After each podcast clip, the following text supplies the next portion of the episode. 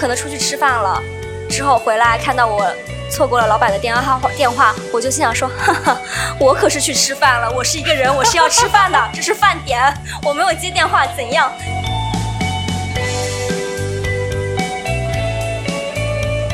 应该在我的电脑屏幕的左下方放一个那种具象化的，就是投钱罐的样子。我检查出来这个文件里面的错，你就象征性的在我就下钱，叮咚，叮咚下钱。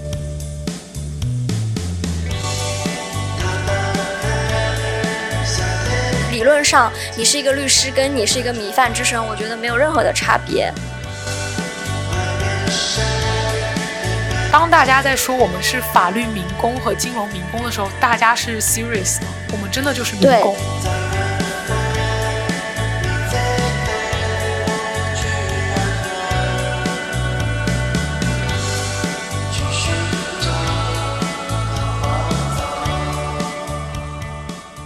Hello，大家好，欢迎收听口无遮拦，No offense，我是。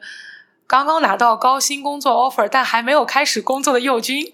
大家好，欢迎大家收听我们的节目。我是 已经拿到高薪工作，并且放弃了一部分高薪，又去了一份高薪工作，还是不太满意，不太满意的。我去，嗯。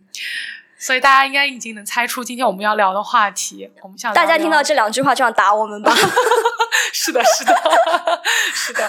嗯，我们今天就想聊聊，就是高薪工作的代价，或者说你愿意为一份高薪工作付出些什么？我已经付出一些代价了，然后佑君即将要付出代价，然后他我也付出了一点代价，我已经完成了学业的部分。也是，也是。我的背景的话，就是因为我我要我要做香港做律师嘛，那么所以我就是刚刚读完了香港的法学院。拿到了律师工作的入场券。之前大家对九九六的讨论就非常的多嘛，嗯，我经常会看到说啊，如果给我一个月四万或者五万，我就能干到死，干到死，对，随便让我怎样都行。对，这个是因为大家的工资就特别特别低嘛，我这非常理解啊。的律师行业其实。尤其是香港和美国这边的律师，他的起薪是非常高的。这一期想聊的是，即使是在这样高的薪资的水平底下，某些工作、某些性质的工作对人的折磨是非常大的，让你想要逃离，或者说让你就是每天过得特别特别痛苦。也有不少人因此就是抑郁、说裸辞的。所以我们想聊一下高薪工作。让我们付出了什么？因为很多人会觉得我干的工作跟律师一样辛苦，但我挣的钱还不如律师，就差远了。我们认可。我我觉得这完全就是不公平的，并且我觉得律师就是我们就是觉得律师也不该值这么多钱。对，因为我自己就有这样子的想法，叫做啊，你给我五万块，我就给你天天熬夜，没问题啊。我选择这份行业就是因为这个。嗯。但是等我真的开始所谓的天天熬夜，天天的开始进入这份工作之后，才知道这真的不是嘴上说说这么容易的。是的，我一直在做的一个事情，就是把这份大家眼中非常光鲜的工作给它拉下神，拉下神，没有那么夸张啊。但是就是希望大家真的是呃理性的去看待它，然后我们也不是要做任何的劝退。我们也知道，在这样的时代下面，一份工作已经是非常奢侈了，何况是这样一份高薪的工作。然后很多人也因为在为这个工作的事情苦恼，但是这种性质的工作带来的这个痛苦和伤害，其实也是切切实实的。啊我们跟大家科普一下我们的工资。美国跟香港的律师其实确实是比较高薪的，跟内地的情况呢不太一样。现在内地好像有了红圈所，什么三万、两万和三万俱乐部是吧？是的，对，所以这个指的是他们内地律师的起薪可能两到三万就已经很高了，就是一个月。然后我们这边的情况是，呃，如果你是美国律师的话，其实你第一年的工资它基本上在十二三万之间吧。就是一个月哦，然后 一个月哦，别人一年的 工资。你要打我吗？是的，我们香港赛道的就想打人了。嗯，香港赛道的会低一点啊。我们的话就是，如果你是走香港的 track 的话，你法学院毕业之后，你要先做啊见习生。那见习律师那两年你就有工资拿，大概一个月是四万到五万这样子。还是很想让人打你，是还是很想让人打人，是这样子的。做完两年见习之后，你的工资还会翻个倍，可能就是八万到十万这样子。不同律所开的不一样，就比起美国律师还是差了很多啊。他们第一年就是十二万、十三万。对不起，是的。它是一个可以说世俗意义上比较高级的打工人的天花板了。我经常就觉得说，哎呀，我已经打到最高级的工了。这个高级指的是就是他的薪资水平是最高的，然后同时他社会评价也比较好。对，嗯所以下一步就是想要再进一步的话，真的就只有创业了，或者作为合伙人，对吧？发大财了，只能。嗯，对，不然找不到什么别的挣钱挣的更更更多的一个对对对，这就是我们说打工天花板的意思了。当然，香港还有金融行业，我觉得跟这个也很类似哈。对金融行业在我们法律行业的再上一层，我觉得。对，那我们想要聊这个呢，也不是为了炫耀，因为其实我们在这个追逐这个东西的过程当中，以及说我们在赚这份钱的时候，其实也是吃了不少的苦头。我们也会不断的去思考这份工作的意义在哪里，以及这份工作，呃，到底给我们带来了什么。然后我们也知道，不少的学生也好，或者说现在在别的行业的人也好，对这个行业还是非常的感兴趣的，因为大家憧憬憧憬，对，就是嗯这个意思，就是大家很很想要进入这个行业，或者虽然没有这个打算，也一直对这个行业呢看得挺高的。大家都会觉得，就是法律行业是一个多少有点门槛的，就是行业吧。法学院它真的就是一个在乎成绩的一个地方。就我当时在申请香港法学院的时候，我很清楚的知道，他们根本不看你的呃 personal statement，什么个人介绍这些都不看，你的人生故事不在乎，就看你成绩高不高，本科哪个学校的。你本科要是最好的学校，排名第一，你干了啥他都把你招进去。哦，美国也差不多，那美国法学院就是有一个入学考试，然后如果你在那个考试考得特别好，那其他的都不重要了。对，嗯，那个考试基本上就是个智商测试，看你聪不聪明，是吧？好像是这个意思，对号称测试你的智商跟逻辑。对、嗯对嗯然后呢，就是找工作是看你法学院第一年的成绩，对，就是这么残酷。对，别人都不理解，说因为我当时念法的时候已经读研究生了嘛，大家都觉得研究生是比较轻松的嘛。嗯，我说我不是，我真的每个学期都学的特别辛苦，因为我知道我的律所特别在乎我这个学期考了几分。我们认为的另外一个门槛是它的学费很贵。如果你在美国读法学院的话呢，你完全自费的话，其实你一年的学费可能要三十万以上，然后加上生活费。就可能得到五十到七十万一年，我觉得五十可能也是不太够的，所以然后你要读三年，这意味着你其实要准备两百万以上的钱。是的，就是房子的首付吧。香港的话便宜一些，香港法学院一年二十万，就是不是本科生啊，就是研究嗯生的话、j d 的话一年二十万，对你要读两年的就是四十万。然后如果你想留在香港工作的话，你要考香港的律师牌，那你还要读第三年，第三年那个东西再二十万。你运气好的话，你找到工作，律所会帮你出第三年的学费。嗯，嗯非常的昂贵，而且你要算上这三年的时间，这三年你是呃完全要脱产的，你做不了任何的别的事情，在这两点上都把很多人筛选出去了。是的，然后呢，在你真的成为了一个法学生之后，开始找工作，你就会有那种你跟你的同班同学每天都在厮杀的感觉。对，这就是香港吧，特别明显，市场不好的时候，就那么几个好律所，就那么几个坑位，不是你的就是别人的嘛。我觉得金融行业也差不多，对不对？他们也很看学校的什么排名啊，对，也是也是这一套。嗯我们讲这个是因为我们进去这个工作之后，发现它设置的这个门槛非常的奇特，它设置了一个特别高的门槛，然后你在法学院呢，嗯，学到的东西呢，在律所也很多都几乎用不上。根本用不上。嗯，这么高的一个门槛，然后突然就有一个很大的落差，我付了这么多学费，学了这么多东西，有必要吗？居然在我的工作上一点都用不上，它又这么的贵。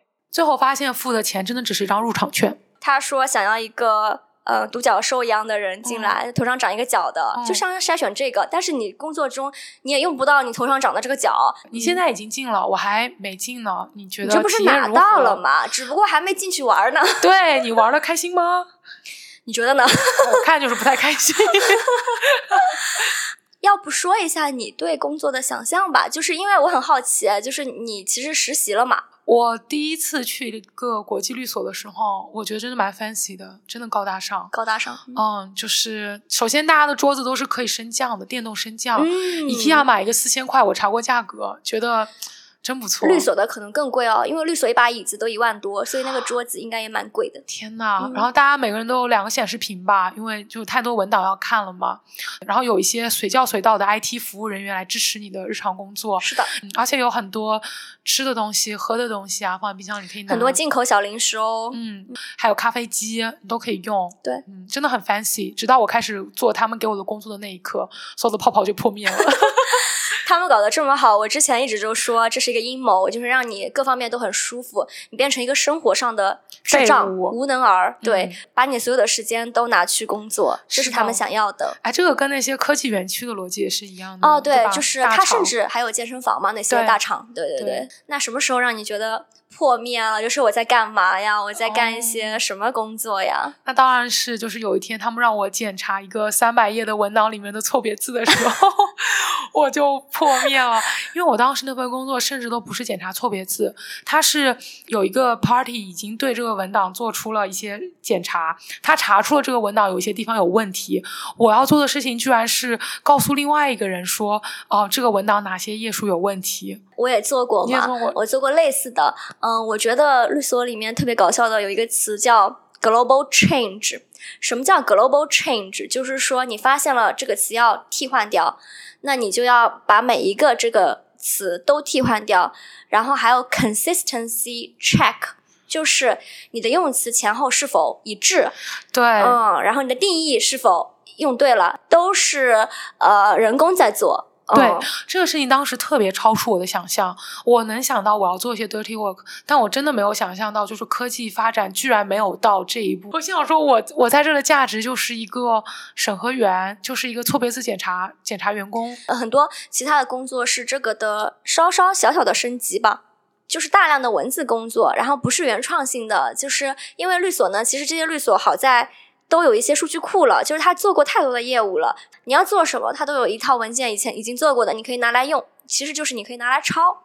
那么，嗯，你的第一份工作，你第一个要学习的就是把那些不是这个项目上的东西挖空，就是挖个洞。对，嗯，对，就是说白了，就是你去年的招股书，今年拿出来接着用，嗯，但是你得把去年那个公司的公司名字啊，它盈利了多少个，盈利额那些数字全部给挖掉，对，然后你就填新的进去，对，所以我经常就说缝缝补补又三年嘛，所以很多人其实工作了很多年之后呢，他什么也不会，他只是会干这个，然后你让他写一个原创的这个什么条款，他是写不出来的，平时根本没有给你这个能力，这样。你也没有时间仔细去琢磨，哎，他这个文档写的好不好啊？对。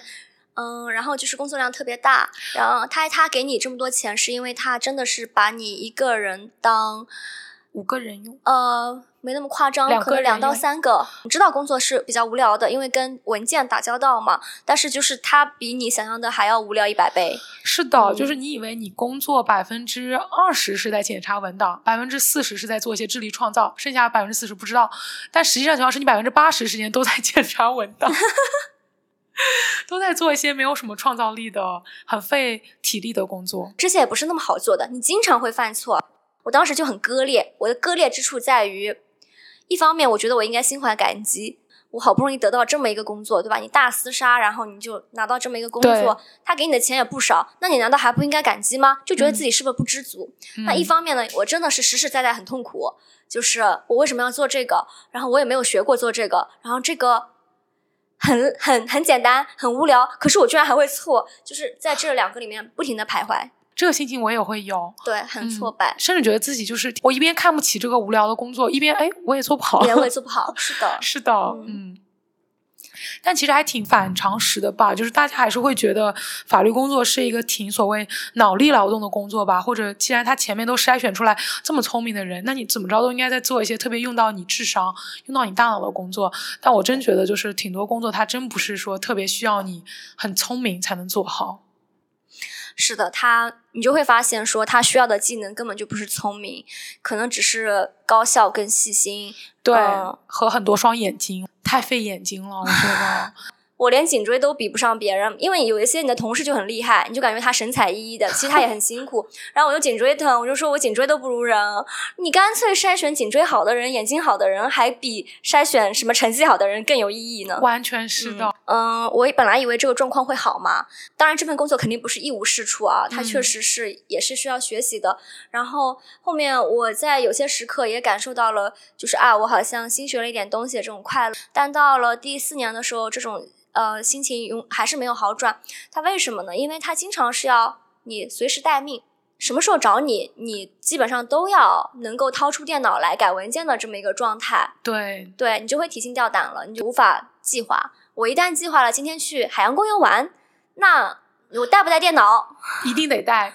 不是老看到那种段子吗？就是律师、金融民工，大家就是背着电脑去什么欢乐谷、海洋公园。是的，我有一次在桂林玩耍。然后我们去漂流，然后我 带在竹筏上拿出来啊，是的，我拿出来了。你知道吗？我以前会觉得这样子还挺酷的，就是我在一个很奇怪的场合突然掏出了电脑开始办公，多酷啊！就是我懂，完全懂。就是当我看到一些工作狂的时候，他们你都以为他在为自己工作，但实际上你是在被老板叫去做一件你不是很在乎的事情。对的，然后他他会打断你原本要做什么，然后打断你的社交生活。我觉得更好的比喻真的应该是像是你，如果你是一个。学生的话，你已经计划好了今天跟朋友出去玩，但突然就是你老师突然给你打电话，让你现在开始写作业，不管你人在哪，你现在就给我写这份作业，那其实感受是很痛苦的。而且哦，写作业只是你没写好或者你不交，那你就成绩差呗。但是如果你是工作的话，你还有客户，所以你就会影响到你老板。然后又影响到客户，责任感强的人在这些工作里面就会做得更惨，所以这种状态也是我特别不喜欢的。嗯，然后加上到了第四年啊什么的，我仍然觉得说，我学这些东西到底意义在哪里？因为我是做资本市场律师，所以其实他的工作真的是有点枯燥。嗯，然后你能学到的东西比较有限。我我觉得我可以坦然接受这一点，我觉得我还蛮开心的。因为有的时候我会说。这个东西就特别无用的时候，有些人是不认同的。我认为他的不认同其实就是他投射了他自己，因为他在做这个工作，他又跳不走，说到人家痛处了，说到人家痛处了。所以，嗯，当我发现一个人的志向是把招股书写得更好，并且觉得能从中获得很大的益处的时候，我真的会觉得啊。平常心看待就好吧。就其实并不是说这个工作是不值得做的，只是说它真的不值得这么多光环在身上，对吧？对对，你真的只是写了份招股书，你真的只是帮人家挖空填空，对吧？不值得说让。让世人觉得这是一份很很很好、很厉害的工作，要很聪明才能做。对，然后你九九六是，你下班了之后就不用干嘛了。那我们是二十四小时的，那有时候有时差嘛，所以晚上也要工作，那可能就一夜一夜的熬。听到鸟叫的时候，我真的觉得我真的受不了了。就早上听到五点多，外面的鸟开始叫了。我以前觉得熬熬夜就。嗯，不是什么大问题，就真的就是我觉得年纪上来了，就是真的不能熬夜。而且我觉得熬夜不是大问题的前提是你熬夜你在干嘛？你看剧、跟人聊天、在外面喝酒，跟你熬夜工作那不一样的。我同意。刚刚说的律师的容错率很低，所以你在熬夜你也不能出错，这个时候你的心情就不一样了。是啊，你是在紧张的熬夜。嗯，对。我听过太多人说啊，没关系啊，我就喜欢熬夜。我想说，熬的可不是同一个夜。不是打游戏熬夜好吗？对，也不是那个九九六说，然后你在那里白天摸鱼的那个，你是真的在做事情的。就是白天会有不不断有人来找你，客户找你，老板找你，然后你在不同的项目上，白天你干不了。很多事情的，然后我们经常是在晚上吃完晚饭之后八九点才开始这一天的工作，因为这个时候呢，别人下班了啊，然后你就可以去写你的招股书了。对，你就可以专心工作了。对，你就有大段的时间工作了。白天的工作就是被割裂开来。我当时实习的时候，就是对这个律师是所谓二十四小时 stand by 有很深的。就是理解，就是因为当时我我是实习生，我快下班了，五点钟有一个 senior 把我叫过去，说你帮我查一个什么东西，说啊这个东西就是挺急的，我明天早上就要。你五点钟给我这个工作，说你明天早上要是什么意思？不是说我今晚干吗？他为了安慰我，我觉得他人还怪好的嘞。他安慰我，他说啊你别担心，今晚我都在，我不会睡的，你知道的。我们这个这个这个工作呢，就是一直都要。就是要 stand by 的，毫不掩饰，毫不掩饰。他说：“所以你有任何问题，随时来问我哦。”所以后来你知道吗？我就恨死这份工作了。我就要向他们证明我是一个正常人。然后，呃，我可能出去吃饭了，之后回来看到我错过了老板的电话电话，我就心想说：“哈哈，我可是去吃饭了，我是一个人，我是要吃饭的，这是饭点，我没有接电话，怎样？就是我的戏就是这么多，暗爽是吧？对，暗爽就觉得说，哼。”所以后来就就决定离离开了，就是去法务会生活会好一点。嗯嗯，那不就得少挣一点钱吗？对，就是少了少了一百万吧。有没有人要打我？有的。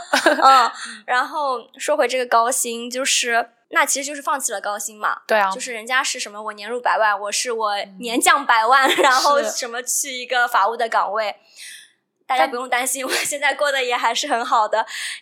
那你现在就不用熬夜了？我不用熬夜了，所以说，其实我要的是一个可预测性。我在面试当中很巧妙的跟他们说，我想要更多的可预测性在时间上、生活上。嗯你不能说，哎，我想工作少一点，对吧？但嗯可预测，大家可以理解。哦，很好的词。呃，除此之外，还有就是觉得很无聊的一点是，身边的人特别的同质化很严重，嗯，大家的思维方式很接近，嗯，嗯然后大家的背景也很接近。其实跟我没有那么接近，因为我背景没有那么好。前两天我跟我朋友聊天，他说他刚进大律所的时候，也觉得被那种光鲜的氛围给感染到了。就像你刚刚去那个办公室，你都能很直观的看到，就是说哇，就是条件特别好，很漂亮很嗯漂亮。嗯他呢是另外一个，他说当时。团队聚餐，大家聊天，就是说我刚从哪个岛回来，谁刚从美国回来，然后谁谁谁休假去哪里了，天，就是这。种嘛。然后你就觉得哇，好厉害哦，就是大家过的生活好好好有意思哦，好高级啊！好高级，嗯嗯，想去哪里就去哪里。多年之后。你知道吗？饭桌上还是这些话题。你休假去哪里了呀？你跟谁去的呀？然后你去了哪些地方？吃了什么？住了什么？然后到了疫情期间，就变成你在哪家酒店隔离，然后大家分享自己在五星酒店隔离的这个不便之处。嗯、天呐，这一点让我非常的痛苦。我就是有一瞬间，我就觉得我不想再听这些了。嗯，嗯，我可不可以说是因为就是大家真的生活太单调、太无聊，非常单调，因为就是因为你们没有生活，工作、工作、工作，然后拿工作的钱休假，或者去楼下的商场购嗯物。购物，内循环了。我跟你说，哦，是的，嗯因为大家也都知道，就香港那些好律所下面基本上就连着商场，对，，而且是那种最好的奢侈品的商场，对，对，嗯，哇好可怕。对，就其实他跟一个什么，就是一直待在国企的人，大家说自己的日子日复一日、年复一年，时间都一样，没有区别。甚至人家体制内的工作，就有的人可能就是空下来的时间多，还真的发展一些自己的个人爱好什么的，还可以聊点别的东西。你们就真的只能聊，就出去旅游。不能了，对，因为他就是说，你提心吊胆的这个状态，就会让你什么都不敢做。是啊，你要是想培养一个兴趣爱好，你还得想着中途是不是还得接老板电话。对呀、所有的周末都是预备出来给一些可能出现的急事。是的，所以我们的生活就千篇一律了嘛。所以有一天我就发现我厌倦了这样的在吃饭的时候谈论的这些话题了。然后你就会发现，因为刚刚我们提到的那些门槛，其实大陆人还算是背景比较差的了。因为你会发现你的香港同事、外国同事，他们都是家境蛮好的，然后有些是很有钱的，有些是从从小念国际学校的，对，嗯，英语特别大好，陆都英语是语，对对对。一开始会让我觉得哇，我居然能跟这些人做同事，我很荣幸。然后后面就变成我不想再听这些了，因为我就很害怕，我看到的都是这些。然后那我对这个世界的认知，其实我觉得就是一小片。你不想只看到这个社会荣华富贵的一面，你想看到他贫穷的一面。嗯，我没有那么伟大哈，嗯但是我确实想看到更多。在我工作的麻木的时候，我就想说，我想要更多更多的感受。嗯，就是其实这个个话，我觉得是因为后面已经麻木了，是我的呐喊。嗯，就嗯我想要更多更多的感受。嗯，嗯，你知道吗？我当时实习的感受是我特别想去没有人的地方。如果你在那话，你，身边真的所有人就是像刚才蜗居描述的那个样子，然后这个时候你想逃离他，我当时想说我要去只有自然的地方，见不到人，嗯这样我才真的就是感到自由或者快活。是的，而且它会有一些类似行业内的黑话吧，就是一些奇奇怪怪的缩写之类的，或者一些专有名词嘛。然后有时候你们就会拿那个开玩笑。呃，一开始我觉得很有意思，后面嗯我就会觉得真的好无聊，居然会有人因为这个而发笑，连笑话都变得非常的内部，就是感觉你们变成了一个圈子，然后就是在说一些这个圈子里面人才懂的对。很窄。干下去就要朝合伙人的方向走，然后，嗯，我对这个没有太多的热情，然后也也也不觉得自己有这个能力吧，嗯、所以就觉得工作道路变窄了，然后我的整个交往的人的类型变得很窄，我的视野就会变窄，我觉得这个就比较危险，嗯我觉得变窄的感受是特别切身体会的，因为我觉得，就对我而言，本科的时候会认识很多不同专业的朋友，大家在聊的时候，其实是有很多比较大的话题可以聊的，就跟你都不是在聊你专业的事情。但是自从我开始读法律之后，我身边的所有朋友，我们的话题基本上就只有两个：学法律和找法律工作。真的，要么就是工作中的奇葩事对情，我都可以想象，等我开始工作了之后，我如果我身边都只有律所的朋友的话，那就永远都是在停留在聊律所。哦，对啊，我们现在就是平常就不自觉的是这个事情啊，因为这就是你的生活嘛，对，嗯工作就是我的生活，嗯生活就是我的工作。所以今天中午我跟正好跟我们学校的一个教授吃饭，然后那个教授已经六十多岁了，他就给出了一个特别好的建议，他就特别建议我们这些法学生一定要多去做一些和法律完全无关的事情，或者去到一个和你现在所在的城市完全相反的地方。他当时就建议我去印度，因为他说印度是一个你去到那里跟任何人说话，对方说的答案都会让你想说啊。怎么跟我想的不一样的这样子的一个地方。他说你需要去到这样子地方才能够拓宽你的视野，才够知道就是法律之外的世界是什么样子的。我觉得同质化的一个很严重的后果就是你其实是很盲目的。对你很盲目，有点像另外一种意义上的井底之蛙。对，就你你并不觉得你在井底，你觉得你拥有的是一片蓝天，但其实你的蓝天就这么小，你只拥有中环的那一片蓝。你在井底，只是你的这个井就是金碧辉煌。你在一个金，怎么好像金屋藏娇？身边的朋友真的是好好类似啊，太类似了，就是要么中国律师，要么美国律师，要么在投行，对吧？法务。嗯，思维方式也特别特别相似。其实这个行业本身就是非常的厌恶风险，这一点就会让你把路走窄。然后它的这个晋升的模式，它的选拔机制，整一个就是在筛选一个同类别的人吧。然后最后就是，如果你不离开这个行业，你其实是没有太多机会去和时间去关注其他行业。对，这是最大的问题。对，其他兴趣爱好，它太花时间了。不把路走窄，可能就是只能只能跳出。跳出这个圈子吧，我还是会这样想哎。你跟我说，你问你一个学长，你 gap year 应该干嘛？然后他就说，你应该再去读一个学位。对，我记得。我最近老在听一个播客，叫《给女孩的商业第一课》，然后它里面讲到一个例子，就是说，呃，这个主播呢，他是开了一个知识星球，然后就会回答别人的问题嘛。他就说，有一个女生呢就被大厂裁了。有可能也不是大厂就被裁了，然后他就问他就是接下来该干嘛，然后他说他现在开始学英语了，然后学英语当然很重要，我觉得，嗯，但是就是我发现很多人，嗯，他一旦不知道该干嘛了，他就是去考个证，嗯，学个英语，嗯，考个研，嗯，考个公。然后建议你去再读个学位嘛，其实这个学位对你 完全没有任何用处，嗯，但是大家就会觉得说这样好像更有安全感，技多不压身，嗯，但其实这个就是把路走窄的一种思维模式吧，就是哪怕你不是真的把路走走窄，比如说你是学计算机的，然后你说你再去考个英语，然后学法律的你去考个 CFA，对吧？你以为你是在拓宽，在拓宽自己，技多不压身，多多个证多条路，但其实还是那一条。优绩主义的优绩主义的老路，聊回来了。因为我们本来要聊优优绩主义，然后聊崩了。我觉得有的时候人会想走一条窄的路啊，因为只有窄的路才能给你带来所谓的专业壁垒。其实这是它的好处来的。呃，其实是。就理论上，你 你应该培养你的技术，然后你做任何一份普通的工作，你也就是想往上升嘛。对啊，它其实是一种我把我的事业越做越好那种专精的那种精的感觉。但实然上我们体会到的变了味儿。对，而且它的门槛其实不对不对头了。对，法律特别 tricky，它看似说法律工作它有门槛，大家都会觉得律师懂一些他们不懂的东西，可是我们俩都会觉得我们干的工作好像谁都能做一样。对，而且它的门槛其实在于你有没有接受，你首先有没有钱接受贵价的法律教育。对，嗯，真的门槛只是在于你家里掏不掏得出这笔钱。对，然后当然他也会淘汰掉一些确实能力上达不到及格线的人，但剩下的其实根本没有想的那么玄乎。一些领域里面你确实需要，呃，去精进你的专业知识。这是每个行业都会有的，对不对？就除非是那些以创创意啊这种为主的行业，我们所说的把路走窄，肯定不是说你想你喜欢这个行业，你在行业里想要好好发展，然后你呃去提升你的能力，这个肯定不是的。只是说，可能就是你你没有得到你想要的，这个这个时候你才觉得你走窄了。对，因为我感觉在一个正常的语境下，我们觉得一个想要在某一个行业精进或者说进一步发展下去的人，我们潜意识里都会觉得这个人是对这个行业有兴趣的。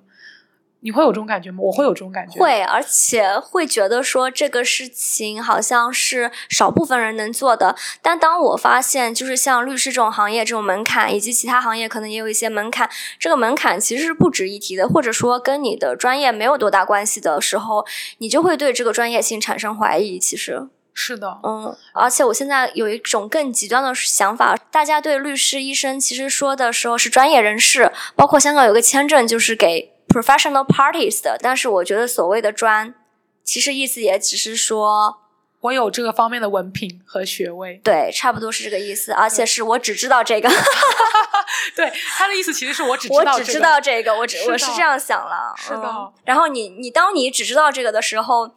除非你对生活本身的这个意义没有任何的思考的话，它一定会让你痛苦的。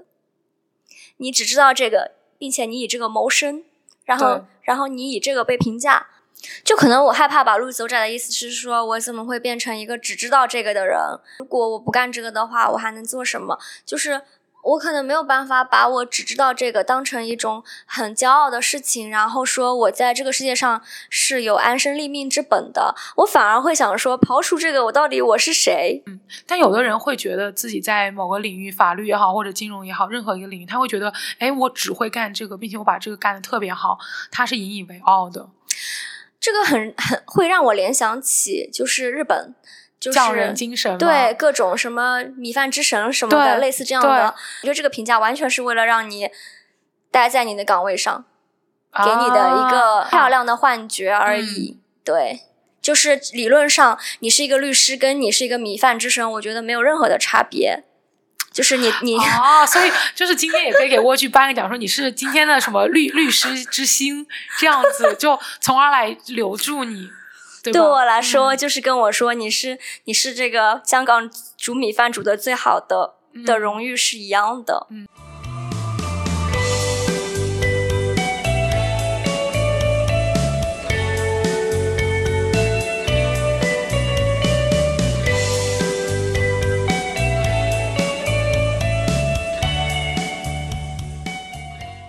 我想起了你在那个微博上发那个剥橘子的比喻。哦，当时我还没有开始我的法学院，升职嗯。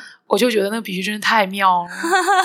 我跟大家科普一下，剥橘子的比喻是，是我把律师工作比喻成剥橘子，然后剥橘子有很多工序，然后就是把它细化了一下，然后当时还蛮多人喜欢这个比喻的。啊，你具体讲一下。就分 level 嘛，就是说你非常 junior 的时候就是摘橘子，然后往上你就可能做橘子罐头，你要知道怎么调橘子罐头配方之类的。但其实摘橘子你学会了之后你就会了，其实你完全。可以走到下一步了，但是总要有人剥橘子吧，所以你就会剥好多年。然后这好多年其实是你如果学别的东西的话，你立马就能学会的。就它并摘橘子并不是做橘子配方的这个前提。是的，是的。我补充一点，就是它消解了律师、法律行业或者金融行业。在别人眼中这种光环，当大家在说我们是法律民工和金融民工的时候，大家是 serious 的，我们真的就是民工。对，其实不是看不起民工的意思。对。但是我觉得我也为拿那么多工资感到抱歉啊，就是我我完全不认为我们配得上这个钱。是的，是的，因为嗯。真的会有很多人觉得我们在做一些了不起或者高级的事情，对，实际上它就是跟剥橘子一样，是的，就是比如说我们这实习生经常就是你也说过嘛，就是把招股书里面所有的数字改成点儿，对，改成点，然后就是填进去，嗯嗯，这个多像剥橘子啊。我每次在做这个时候，我都很痛苦。能让我接着在做这个事情的唯一动力就是他给我钱。我就想说，你应该在我的电脑屏幕的左下方放一个那种具象化的，就是投钱罐的样子。我检查出来这个文件里面一个错，你就象征性的在我的下钱叮咚叮咚下钱，这样子的这个这个正反馈啊，就来的更好。你直接就像实验室里的老鼠那样好了。对，其实就是这样啊。其实就是这样，因为说白了，我我没有这东西，我判的就是我一个月月底收到的工资单罢了。对你现在，如果你能具象化到我的桌面上。每改出一个就加一块钱，那可能就更好。钱降下来，叮咚声换成一个月一次、两两周一次而已。如果是美国的话，对对啊。嗯，而且其实你会发现，这个钱如果拿来让你干这个的话，他给多了，他绝对是给，他绝对给多了，绝对给多了。因为我我当时觉得，就是你找几个高中生来都能做这个，都能做，对，嗯。然后，但不知道为什么，他就在法律和金融这个行业筑起了一道壁垒，叫做你得有相应的学位，经过很多筛选。而且你这个学位可不教你挖这个招股书里动哦。对，这个就是最 tricky 的。对，那你设置的这些门槛究竟是筛选了这样一帮人，然后又因为这个评价体系给这帮人这么高薪，呃，工资，然后这么就是光鲜的一个社会评价，一个社会地位，我觉得这就是一个很不公平的事情。所以我觉得你完全就是 get 到了，就是后来我刚刚想讲的，就是说剥橘子，就是我不想要神话这个工作，我是在自嘲，但我完全不是。夸张、傲慢跟夸张，包括我刚刚说，就是你刚刚提到那个专业性嘛，我就跟你说，这个米饭之神其实就是一样，只是一个熟能生巧的过程而已。对。那到底什么东西在支撑着我们接着往下做？就除了钱之外，我觉得就是认可。就这个认可来自很微小的地方，也可以来自很大的地方。就像说你颁个奖，说你是米饭之神这种很大的认可，它很小的认可，就真的可能只是来自于你把活交上去，就是你你的 supervisor 说啊，就做的挺好，收到，或者说 good job 或者之类的，然后你就只能从这样子微小的地方来获得让自己接着在这个工作上做下去的动力。那一刻，我觉得我自己很可悲，因为其实我做好了这份工作，这个工作本身对我，我真的不喜欢，也不觉得它 多么有趣。但当然，这个这个文件本身对于某一个公司而言，一定是有意义、有价值。他们希望这个文件被做好，这个我认可。但是，其实这个认可经过了这么多层之后，我自己是体会不到的，因为我跟那个公司距离很遥远。我觉得律师这种工作是特别特别反映，就是资本主义把就是把人和自己的劳动成果割开的这个这个事情。对你得到反馈。呃，是很 remote 的，就非常遥远。对你享受不了那种我亲手制作了一个面包，我把自己做的面包吃下去的那种快乐。对，我们的体会是非常的间接的，来自于我的工资，来自于我的上司收到了文件说啊，你干的不错，或者干的挺快的，很像是又回到了小学生、初中生的那种意义，叫做我今天最开心的就是我老师表扬了我。对，嗯，那不就是。嗯，这帮人最擅长的吗？对，最喜欢的。对，我就说太可 悲了。就是你就如果你在这条赛道里面，你就会啊，这个赛道这个词 说出来有点羞耻。嗯，其实 track 就是这个意思，就是对，你就一辈子逃不出小红花的这个圈了，就是你永远都在挣你的小红花嘛。关于工作反馈机制啊，我当时工作特别忙或者工作特别让我没有成就感的时候，我经常就是很沉迷上网啊。发微博、写帖子，因为别人对我的评论，反而就对我来说更加的让我开心。和个人有关。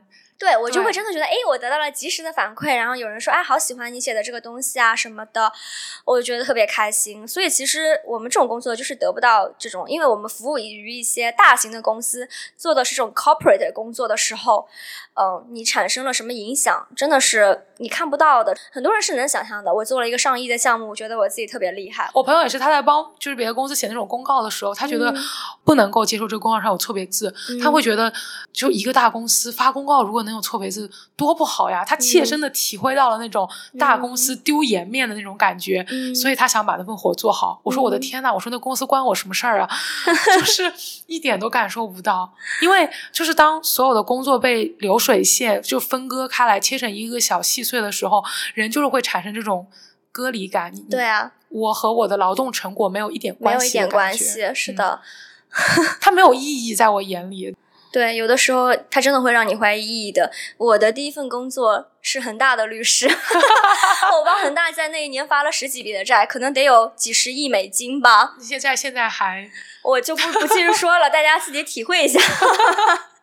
幸好我从来没觉得我的工作有意义过，嗯，所以我目前感受还可以，感受还可以，反正当时也觉得没什么关系，现在也没关系。对对对对，好也不是我的，坏也不是我的。我觉得今天听到那个教授建议我去印度的时候。我觉得我就好像终于听到了一个我想听到的答案，就很明显我在问不同人建议，我就是在测试什么是我想听到的答案，从而来确定我心中想要的是什么。希望有人可以 trigger 出你心中真实的想法，对，让他帮我再背个书。嗯，那万一那一年或者接下来这两年内你找到了更想做的事情呢？我觉得如果有这种可能性，就太好了。我我愿意称之为我命运齿轮转动的时刻。那个东西不会好到让我直接就可以放下这份工作，那样真是赚大了。因为你行业选了一个金钱回报率高的行业，要让你放弃的话，我觉得要有一些确定性。说白了，一定是的，对，就一定还是一个 trade off 的一个比较，就是要这个还是要那个交易。对，我最近还是有那种围城的感觉，因为我最近老想着自己不做法律可以做什么，嗯，发现想的全是我决定做法律之前想做的事情。哦，就是你一早就想做的，对，还是那些事情，还是那些事情，嗯，然后什么事情呢？我当时最想做记者嘛，然后我又有点想做 research，我就说如果能够做一些跟性别有关系的 research 就很好，就跟平等有关系的 research，如果能去教书，我觉得也很好。全是那些老路，全是我大三那个暑假突然睁眼觉得我不行，我要去做一个挣钱的行业之前我想的所有可能性，现在又回来了。嗯，现在就是花了很多的钱去读法学院，然后钱还没有赚到，然后还是想做以前不赚钱的事情。对，我觉得。那我跟你说，没有人能救你了。我觉得我这属于贱，就是在我拿到这个 offer 之前，我从来不想这些。我就是拿到了这个 offer 之后，才开始想这些，纯属贱。是的，因为得到了，就觉得可以考虑考虑了。我也会这样。我在律所的时候，越忙就越会想这个问题；不忙的时候，觉得挺舒服的，来钱又快，可能觉得挺嘚瑟的，是吧？感觉嗯，我得心应手，一切尽在我的掌控之中。嗯，但是特别痛苦的时候，要么就是觉得自己有什么隐藏的技能，就我指不定才华横溢呢，然后是个大作家，对，就会这样。然后要么就是会觉得说。我就浪费在这种事情上嘛？我的生命，然后我死之前，然后我就想到我写了几百本招股书，我就开心啦。你的上级、你的老板里面，你找不到你想要的那个人的生活。对对，我一直都是面临这样的问题。天呐，你刚才说到就是除了法律之外，就是有没有什么别的目标？你有没有想过问题？就是你把你这些年来花在法律上的时间，从法学院学习开始准备奥赛，到工作的前几年很辛苦。你的工作时间投入随便去干一件你感兴趣的别的事情，你真的觉得你干不好那件事情吗？我觉得能干好，但是最大的恐惧就是不知道回报是什么。坦白讲，就是想要金钱的回报，这个最确定。我要是能把我搁这儿学习的时间拿去什么画画什么的，我不我怎么着也得成个画家吧？就是我怎么着也能卖到一点钱吧？我就好像很相信，应该能吧？我得我们说的画家也不是那种画家。对，我拿这个东西去做一件我喜欢的事情，我真的挣不到钱，或者我真的做不好吗？它应该是一个确定性的比较。就法律这个真的太确定了，就是明码标价成这个样子。你也符合世俗意义上大家对你的期待，你不需要跟你的家人朋友去解释你去干嘛了，你为什么要呃，你为什么要做这个？大家都觉得哇，这是一个不错的选择。这样就这种隐性的负担负担很少，对，太符合社会的期望了，所以这才变成枷锁啊！我当时找工作的压力就来自于觉得自己。首先要找个律所给我报销 PCR 学费，嗯，其次就是花了这么多钱，如果不挣回来，真的就压力很大。其实很多人上了贼船的时候，发现已经不对了，或者已经很痛苦了，可是就是下不来了，下不来了，因为你这个成本你就想收回来，因为这个成本也不是你自己支付的。就虽然我们说，呃，上法学院已经是 privilege，已经是要你的家庭要能支支付得起这个这笔费用，但是。也也并不是有那么多家庭都是觉得这笔费用扔出去就无所谓的，对对，所以其实对你来说也是一个回馈家庭的一种方式吧。我觉得我当时刚开始读法 JD 的时候，心理压力很大，觉得自己。这笔钱花出去了，所以我那时候会很抠自己生活上面的花销，我就会不舍得给自己吃很好的东西，就会觉得我已经花了家里的钱读这个书，如果每天还就是胡吃海喝吃很贵的东西的话，就更对不起家里了。然后，但最近拿了 offer 之后，这心态就立刻就好很多，转变了，因为我觉得啊，没事之后可以赚回来，对，就好很多，我就突然就轻松了一点。之前会有一个东西一直压着自己，我也是，所以其实如果真的要换一份工作，然后换一份。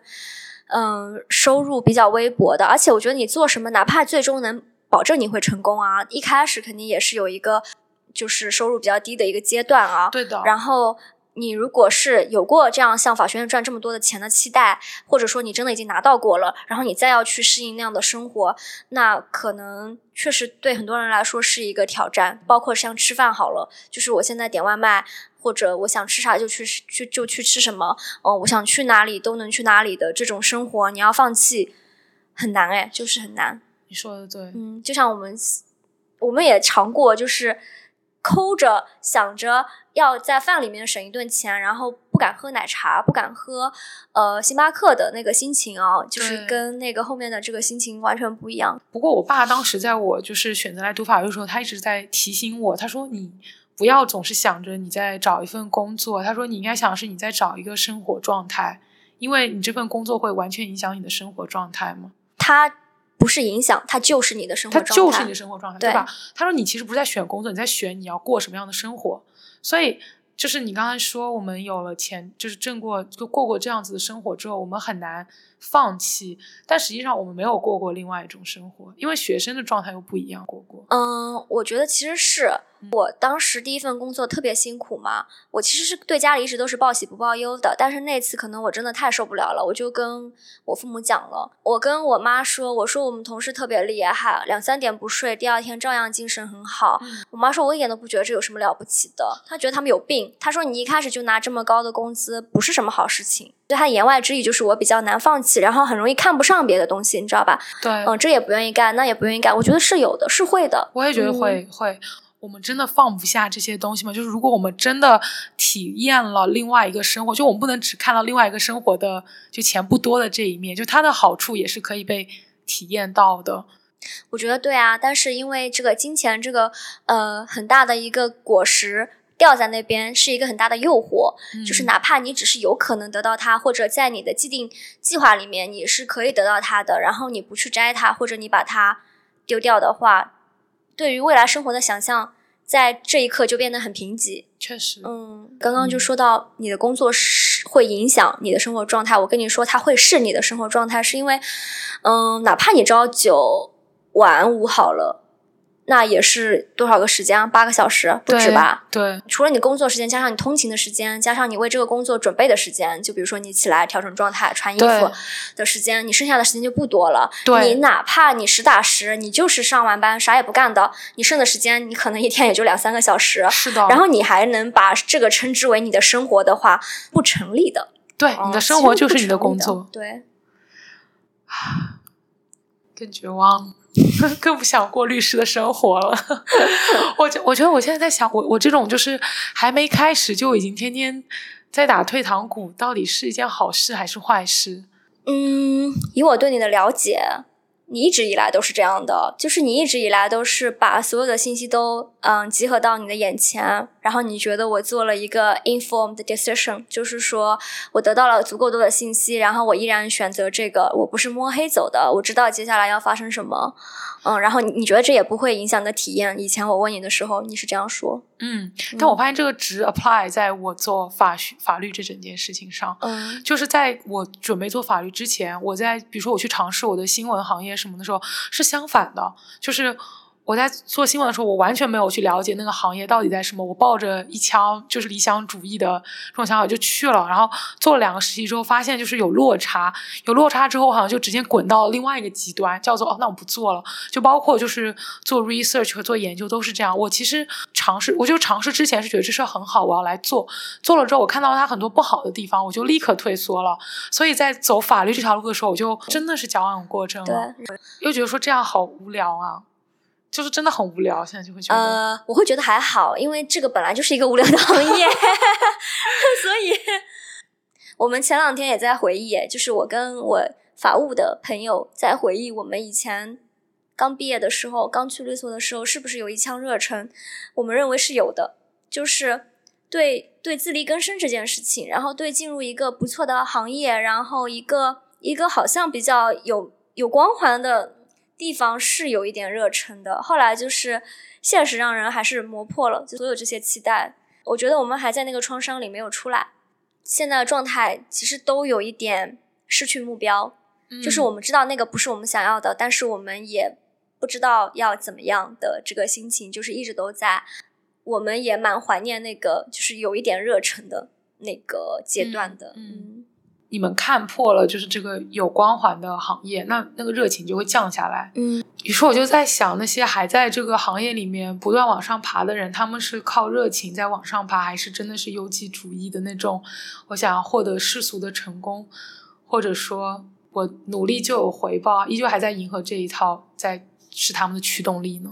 我觉得都有，嗯，而且我觉得人跟人本质上区别很大。对，嗯，我们最近就发现啊，就是有些人他能量非常的高，他的能量点，而且就是在优绩主义这一块儿，就是他非常，而且他也很擅长，就这些不会损耗他，他。反而是很激励他的，就是这个的奖励的反馈是非常直接的。你每个月看你工资单就行，就是十几二十万的进账，对对很多人来说这就够了，他不需要别的，而且他让他感觉很好。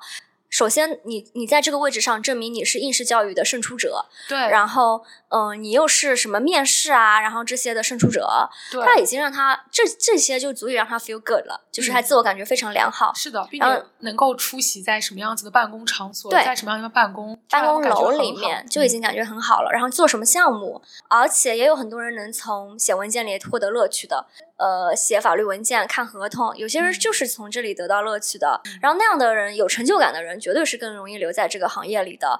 就是还在高考，想要继续进一步的去考合伙人，你觉得有优劣之分吗？就是人们从什么样的事情中获得成就感？就是你会不屑吗？说哦，你就我会不屑。如果我说实话的话，我会觉得不屑啊，会觉得你们好无聊哦。就是这，我也会我要是我的真实想法就是这样。嗯啊、我心里当然知道不应该有优劣之分，然后偶尔我也会感谢这样的人。我觉得这些事情总要总要有有人做吧，然后然后他说有人愿意做，我就不用做了，也蛮好的这样。是是但是我有时候就是呃，也觉得自己蛮蛮假的吧。这是另外一种傲慢啊。呃，对，我觉得我的傲慢在于，其实我也没有完全放弃啊。然后我在不屑什么啊？我五十步笑百步，哎，啊，确实、啊 是有对一点对什么样子的人才会觉得，就是我我做的这份工作就只是一份工作而已，它不比别的人的工作要高尚。嗯金融和法律行业这种对于职业的光环是，嗯，特别难放下的吧？就是太多人都有了，我觉得“高尚”这个词可能不太准准确，高尚其实还是往意义的方向走，对，而是嗯更高级，高级。对，显得我聪明，显得嗯我跟别人不一样，我我更我更我更优越。我觉得就是互相看不上呗。就是我们这种人觉得他们一心想做合伙人的人非常的傻，嗯，无趣、无聊。对，他们应该也会这样觉得吧？就是会觉得我们这帮人感觉就是干不过他们。我觉得他们一定有那个部分觉得我们这帮人是干不过他们的，被淘汰的应该对。但是也有一部分合伙人，他们心里好像挺清楚的，就是自己在这套高考路上走得很顺利，嗯，但就只是因为自己只擅长干这个，或者说他觉得这个是他自己目前能干的最好的，那我就干着吧。嗯，我不知道这样的人占多少比例，因嗯为估计不多。因为我很难想象如此脚踏实地能 能能坚持下去，因为我觉得这条这条路真的很苦，真的吗？很苦。我觉得，哦我觉得如果你没有得到一些成就感的话，是我我是真的干不下去。OK，嗯，但我相信有那样的人，就是脚踏实地，然后这是他获得财富的最优解，嗯，嗯，以及他他对对对，嗯他才这么走，我觉得是有的判断应该是准确的。就当我们在说我们觉得这群人无聊的时候，至少我会觉得我我其实没有在真的说他们做这个决定有多么的不堪或者多么的世俗。我觉得你去追求钱上面，你想做 partner，我觉得这个不是很世俗，或者说你就是说我就是想要出席什么很高档的场所，可以可以在很好的地方办公，有海景 view 这一些，嗯，我觉得都也没有说那么的不堪。我理解，我觉得，我觉得我们会说，我们会觉得无聊，是因为我们其实是想要抱着平常心，或者希望大家抱着平常心看待这一份职业，对这一个工种。对但是因为呢，其实它是靠这种光鲜亮丽把人骗进来的，对，嗯，所以其实你就很想要把它往回拉的时候，你就会觉得说，我就要把它说的很不不堪一堪一样，因为其实你对它的期待也蛮高的，所以就变成有一点恼羞成怒，我觉得。对，有一点恼羞成，也有点在对冲的感觉，就是有想要想要对冲，想要稀释对想要对冲你这个光环。嗯，以前我会觉得说，那我不走这条路，我不做这个选择，那我也没有别的选择呀。那你要怎样告诉其他人，或者告诉后来的人说，你不要走这个，或者说，只是告诉他这个有这么多的呃不堪缺点是你需要应对或者去接受的。但我现在会往回想一想了，我觉得别无选择，或者说没有一些我没有办法给出你选择，并不是我不能去说这个行业的这个不好的一个理由。对，嗯，我觉得你面对别的行业也是一样的。我觉得所有的人没有一人有责任告诉你说你应该做什么，但是如果他了解到这个是怎样的，他他愿意告诉你，其实还是一个已经很不容易的事情了。是的，他们还嗯是应该被告知这个行业是有很多不好的地方，或者对说比较屎的一面吧。对你没得得选，你没有更好的选择，他不怎么样，他确实也是一个事实。这样，嗯，人是怎么去找到自己喜欢的工作，或者自己更真的、更真的有兴趣的工作的呢？你说会不会？其实你很擅长一个事情，但其实你一辈子都发现不了。假假设说你天天在律所哦卖命的话，是，我觉得会，我觉得会吧，我觉得会。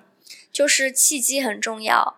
从小拥有更多资源的人，他确实有更大的机会去发现，因为他能够接触到的就更多，他接触到的变量多，他就更容易 trigger 出一些路径来。是的，我觉得是的。然后我觉得就是这个也也挺分阶段的吧。就是如果你已经是本科毕业，你已经读了一个专业，你在想要不要去走法律这条路的时候，你不是高三的学生说我要不要去读法律是不一样的。你你其实有一些东西，然后。你觉得对于那样子的人来说，他应该去怎么去思考什么样子的职业道路或者什么样子的生活是他想要的生活呢？还是这个其实就是人一生都在想，就在探，就在找自己想要过什么样的生活？我觉得人就是一生都在找自己想要过什么样的生活，而且就是永远都是眼眼睛在别处，永远都是围城，都觉得现在这个不好，对，想去外面。我觉得你你一生当中能得到的满足感非常的有限。我们现在在这里聊这些，是因为我觉得我们对工作的要求里面，对人生的意义里的要求，其实有一些高质量的要求。高质量的要求在于创造力、想象力，嗯，有意义是吧？但是其实很多行业就是不给这个东西的。对。然后你刚才问我说，那他如果不选这个，他的其他选择是什么的时候，我就突然开始思考。这样子的工作多吗？就是在这个社会下，多，但是他不给你金钱的奖赏，好像大家觉得，如果你是高尚的，那你就不应该得到很多的钱。我看那个毫无意义的工作里那本书里呢，他的意思就是说，人们会倾向于认为你已经从工作中找到意义了，这就是你最好的回报。你你作为一个教师，你居然还想要更多的钱，你想要赚大钱。这个就是评价体系就不对嘛？我觉得这是资本主义的错啊！对不起。对呀，是这样啊，就是就像你啊，你有很多想做的事情，但是你之前就跟你朋友说，你在香港如果不做律师、不做金融，你无法过上一个体面的生活了呀。对啊，对啊，就就是物质上面的东西，你想要得到满足和你精神上的满足，他们就是有点冲突。对。你说，如果是嗯，本身在干钱少的工作，然后又有意义的工作的人，然后寻求机会就去跳到更有钱的地方了，然后更有做着更有钱的工作的人，会不会为了寻找意义，然后跳到就是更有意义但钱更少的地方？我觉得这两者之间的流动其实是。不能互相抵消的。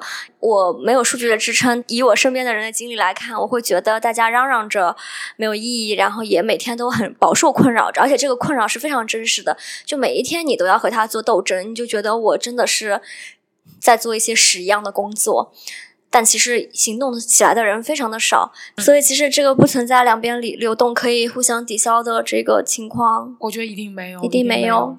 而且有些人在做那些更加看似更有意义，但是却拿更少的钱，也不是他的选择。如果他问他愿不愿意跟我们这样的人换，他们也愿意。我觉得很多人会愿意的。是啊，是啊对啊，所以还是这个评价体系下给出的这个反馈就是这个这个样子，就是非常的不公平。在做有意义但是工资不多的工作，也不是他们选的。说白了，嗯，就因为真的不是所有人都能负担得起学费送自己小孩。去上法学院的，对，不是人都负担起送小孩出去什么出国之类的。是呀，很多人的选择就是没有选择，很少选择。对，就是上一个一般的大学或者上不了学啊。因为我们现在讨论的真的已经是非常得到很多 privilege，然后运气也不错，然后在当今的这个社会体系和教育体系下比较成功的一类人的选择了，已经是那没有上过高中、没有上过初中的人都比比皆是，是吧？如果你。想清楚了这个点，或者至少你知道了这个 facts 之后，你还会这么觉得自己优绩主义下获得的那些成就全是靠自己得来，并且对于其他人感到很傲慢的话，我觉得这种人是没有同理心的人。对的，我觉得你很容易忘掉，但是我觉得我们唯一能做的就是时时刻刻提醒自己：我究竟有多大幸运的成分？我要怎样看待他人？我怎样对待他人？是我可以努力的方向。是的，我觉得我也是。嗯嗯。我现在反而觉得那些在这个时代还能够毫无顾虑的去追求做那些自己的成果和自己是息息相关，说白就是搞创作、搞艺术的人，是要么是很有 privilege 的人，就他们很有钱，他们不差钱，嗯，要么就是真的很有理想的人。我觉得应该就只有两类人了吧。我觉得是啊，但是我挺羡挺羡慕的，因为我觉得在这样的时代里面，这样子的人其实是更能对抗。这个时代的，因为嗯、呃如果你但凡追求的是别的的话，你的不安会更明显。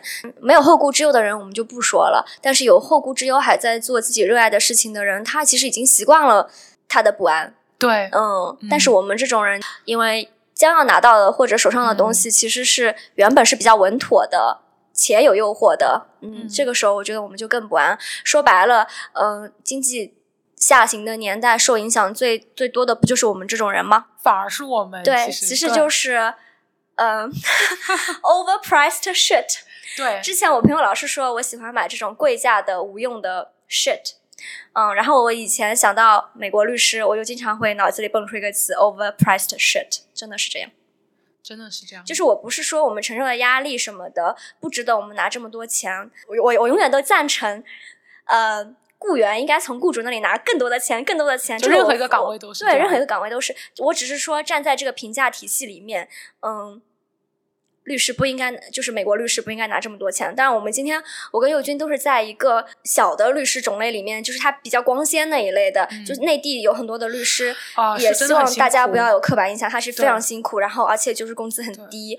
那我觉得我们这种律师就是 overpriced shit，嗯就是为这种大公司服务的之类的。对，嗯，说的更准确一点，你之前在微微博上有用过一个比喻，说我们是寄生在某一个大生物上，就它会掉东西下来。你那个比喻是什么？就是我们会觉得我们趴在一个巨大的，比如说金鱼身上，然后呢，就靠着它掉下来的一点谢谢来存活，可以把它想成一间大型跨国公司，或者你是像恒大这样的企业，以前的你你是他的律师，呃，然后你趴在上面捡一点有钱人掉下来的谢谢吃，就足以把你喂饱了。你只要靠的有钱人越近，你为他提供服务，你就能过得更好；你离有钱人又越远，你就过得越差。那其实像这种交易律律师是离有钱人比较近的，那金融行业同样也是一样，你是有钱人的中介，你的你是有钱的服务员。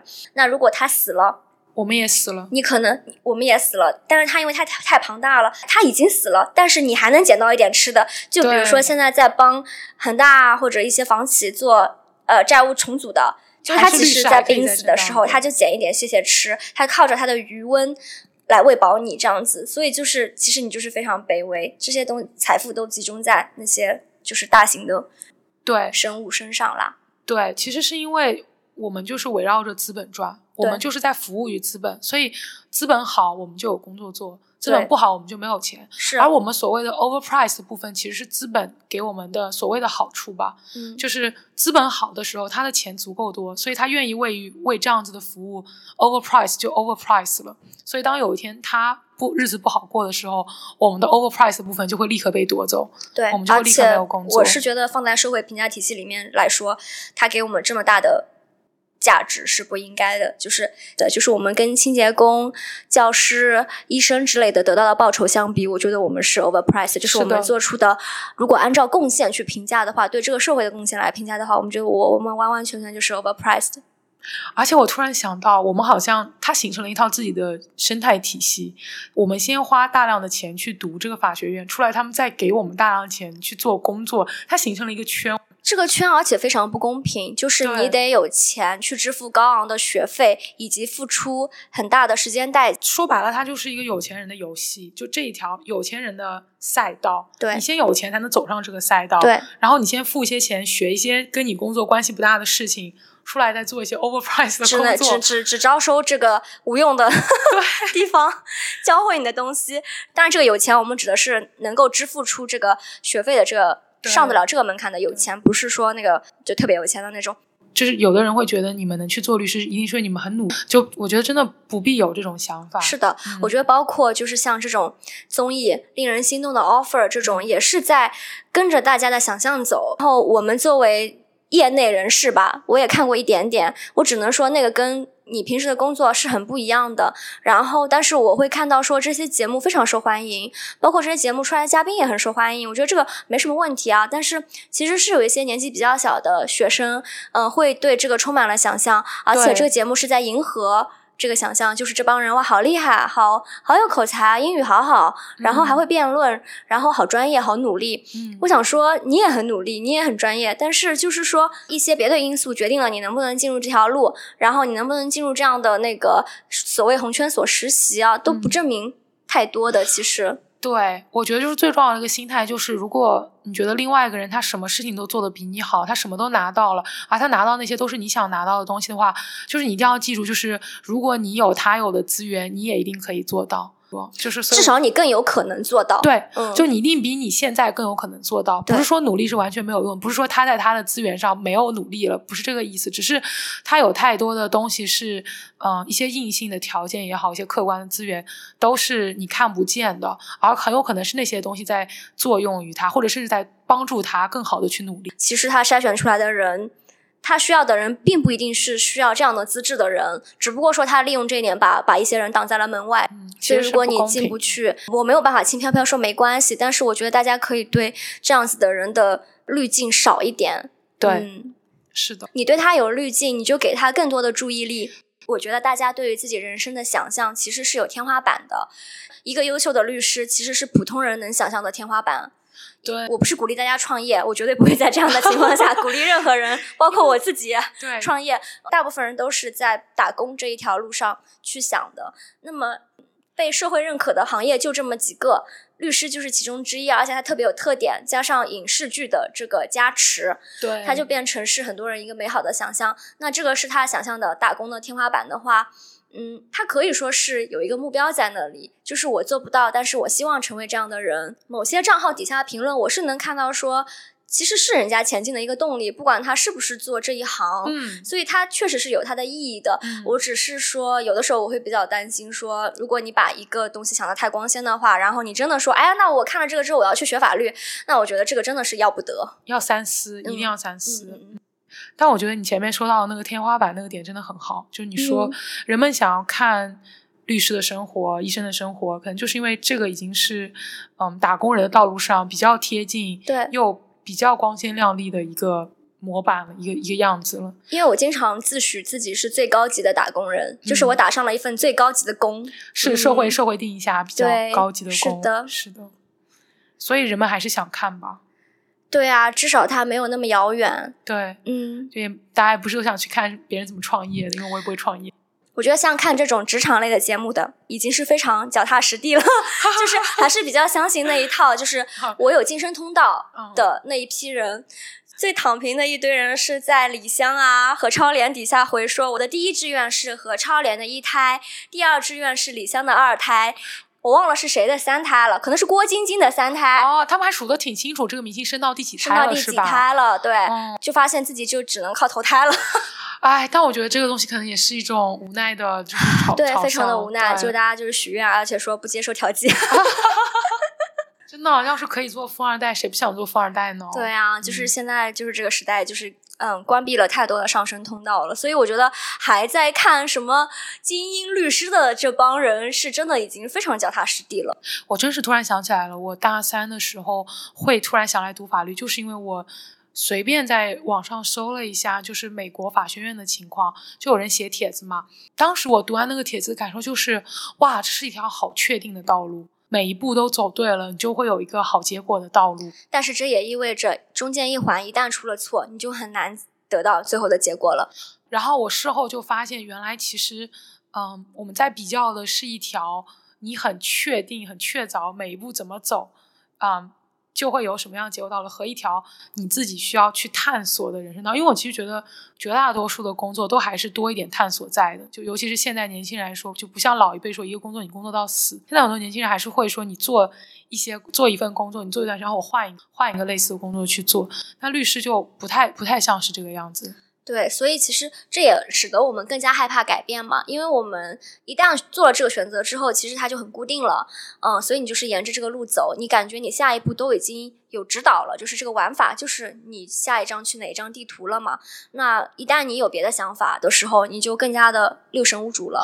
对，它其实是一个代价，就是你你你换来的好处是确定性，代价是当然就是你一旦一步走错了，你好像就差了别人很多的这种感觉。当你求变的时候，你你就发现自己没有这个技能，其实。所以我现在觉得，就是如果我们已经就是深陷在这样一个觉得。没有什么意义的这种工作环境中，真的应该做的就是像我那个教授最开始我们聊到那样，就是你要去做一些和自己现在生活完全相反的事情，去突破自己的，嗯，怎么讲，comfort zone 安全区，或者说去突破自己的认知吧。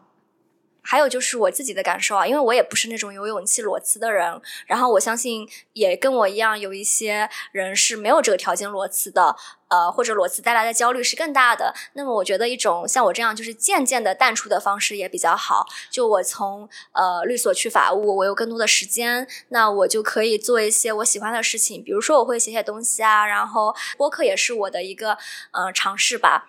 在在找到一些别的寄托的同时呢，呃，我也会想办法让我的收入更多元。嗯，我觉得这种方式也不错，就是一种淡出式的，慢慢的一点一点的是的，远离一些我不想要的生活跟工作吧。对，嗯。其实也是在给自己找退路吧，我会觉得。是啊。嗯，毕竟就像你说的，就是这个庞然大物可能随时有一天要死去。对，然后我跟我朋友之前讲的是，这个庞然大物不知道是不是已经死了，嗯，只是我还没有感觉到，就是我靠它的余温在活。是的。嗯，好，那我们今天就聊到这里，好的，那我们谢谢大家的收听，下期再见。下期再见，拜拜。